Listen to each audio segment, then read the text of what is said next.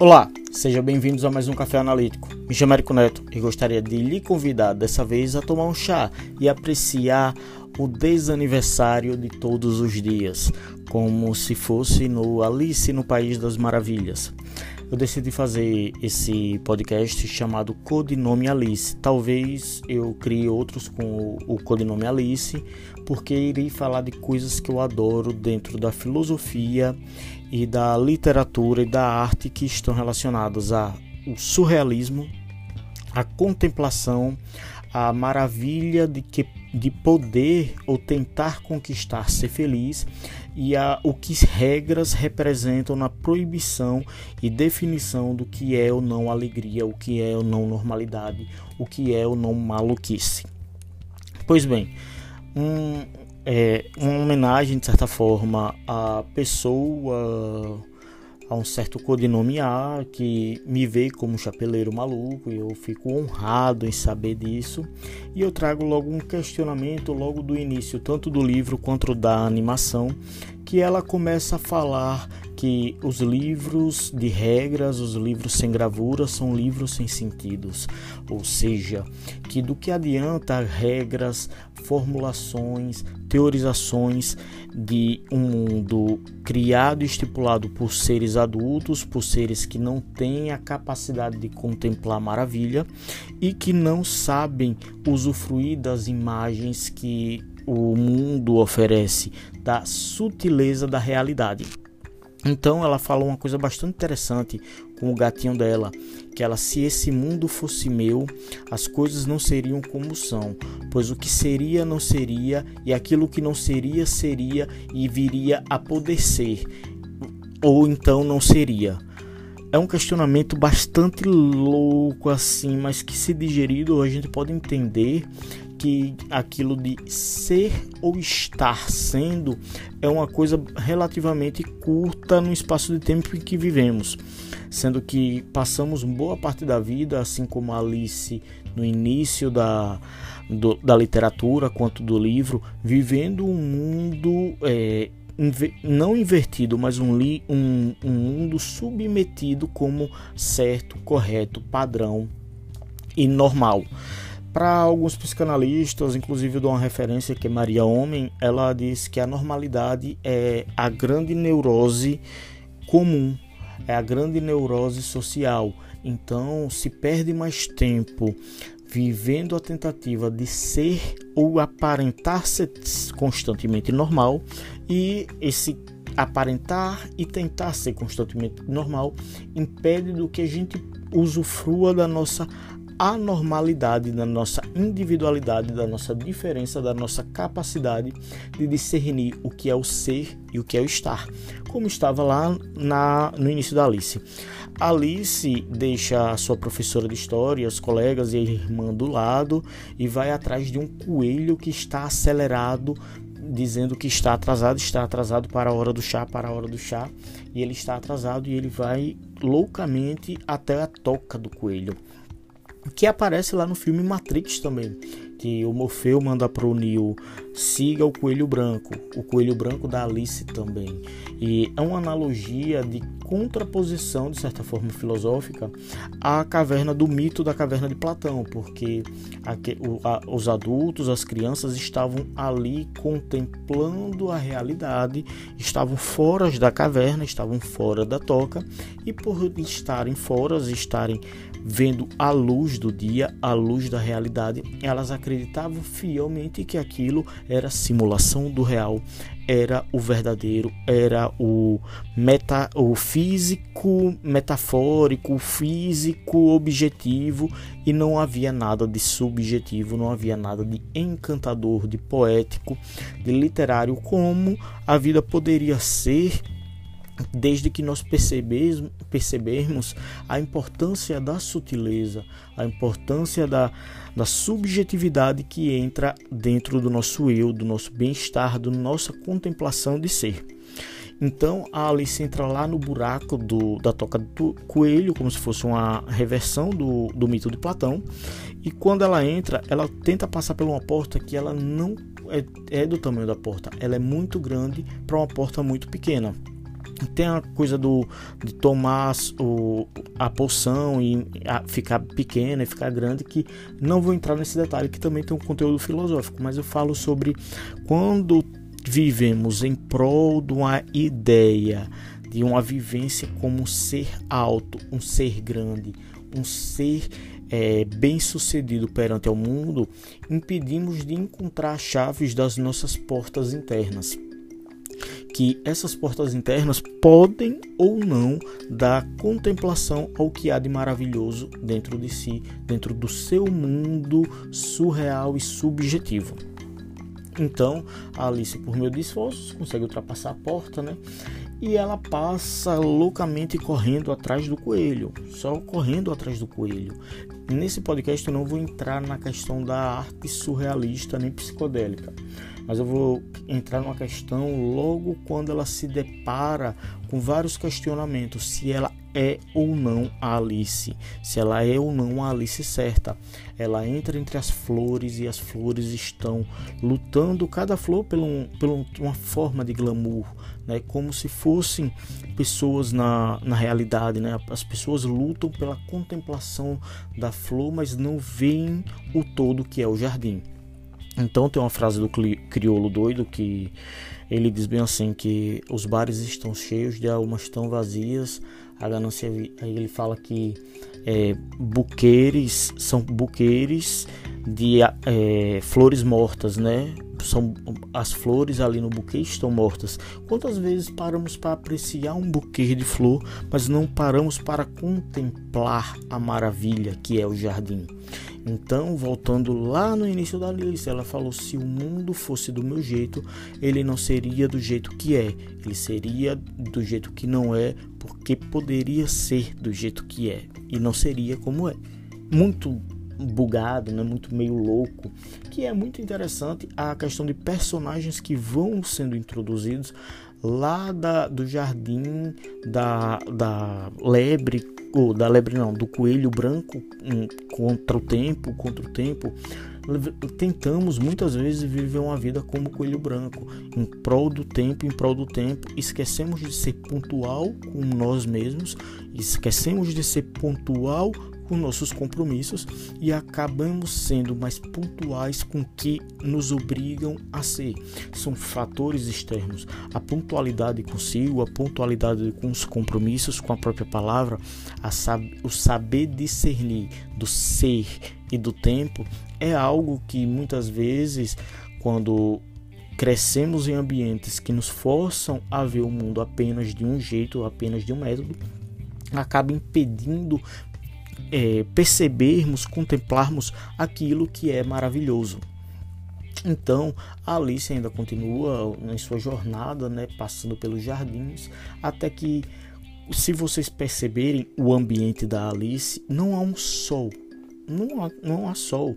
Tem um momento que ela passa pela árvore, né, que a, a mãe pássaro contesta se ela é Alice certa também ou Alice errada. E quando ela se depara com o coelho, ou com a Absolém, antes, ela se depara com a Absolém, né, que é a Absolém do ser absoluto, do ser do conhecimento, ele lá fumando o seu narguilé e filosofando. Quanto tempo passamos contemplando a filosofia? Quanto tempo passamos apreciando o conhecimento?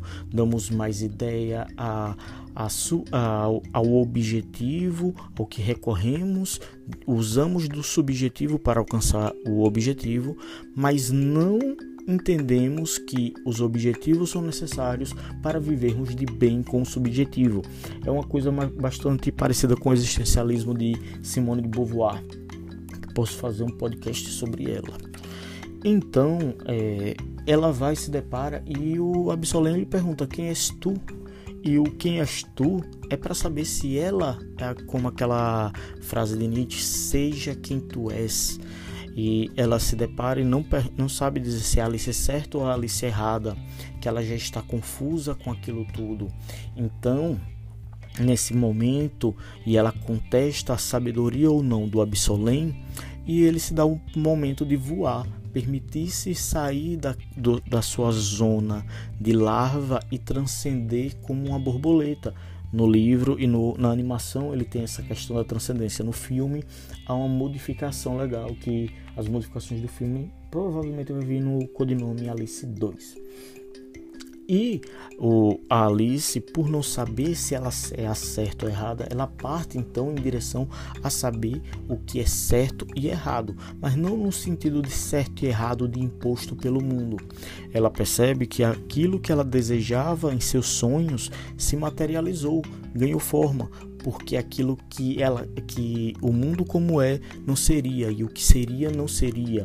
Então, quando essa há essa inversão, a contemplação do jardim, do canto das flores, dos poemas de Absolém, da filosofia e da reflexão que ela passa a ter sobre si, do ser quem és, ela entra num, num, paradoxo que ela não sabe qual caminho seguir. E o gato, é, o mestre gato, né, o gato de Scheiser, é, pergunta para onde vais? E ela diz que é, ela só queria saber qual caminho tomar. E ele diz isso depende aonde se quer ir. E ela diz ah não importa. Eu só quero saber um caminho. Então ele diz que não importa qual caminho tomar. Quando você não sabe aquilo que é importante para si qualquer caminho torna-se um caminho quando você vai vivenciar a sua vida por si transcender, como o Sartre traz a transcendência, o Nietzsche traz transcendência.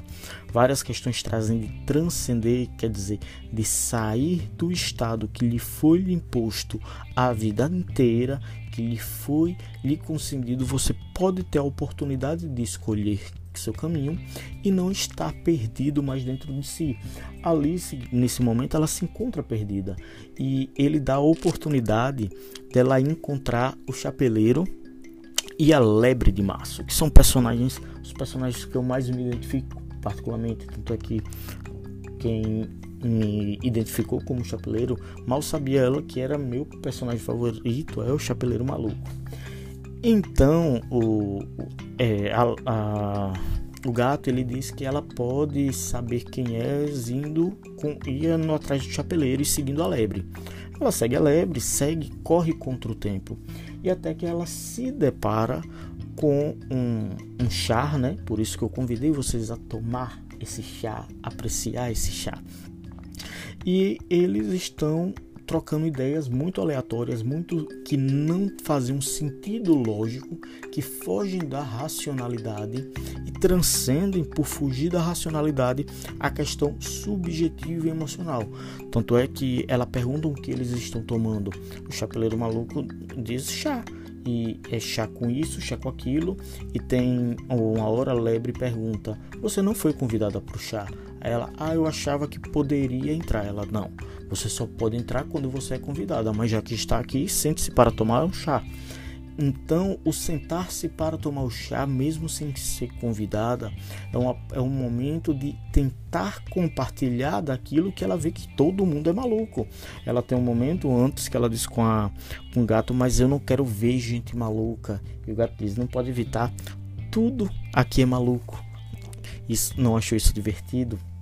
Você perdeu algo e isso de perder algo significa que quando tentamos ser exatamente uma questão egóica, uma questão super egóica do mundo, tentamos forçar algo para satisfação do sucesso que é dado como ah, você vai ser bem sucedido se você realizar isso, se você seguir as etiquetas, se você seguir os padrões aceitos, patriarcais, culturais a seguir o padrão e não seguir a individualidade da anormalidade.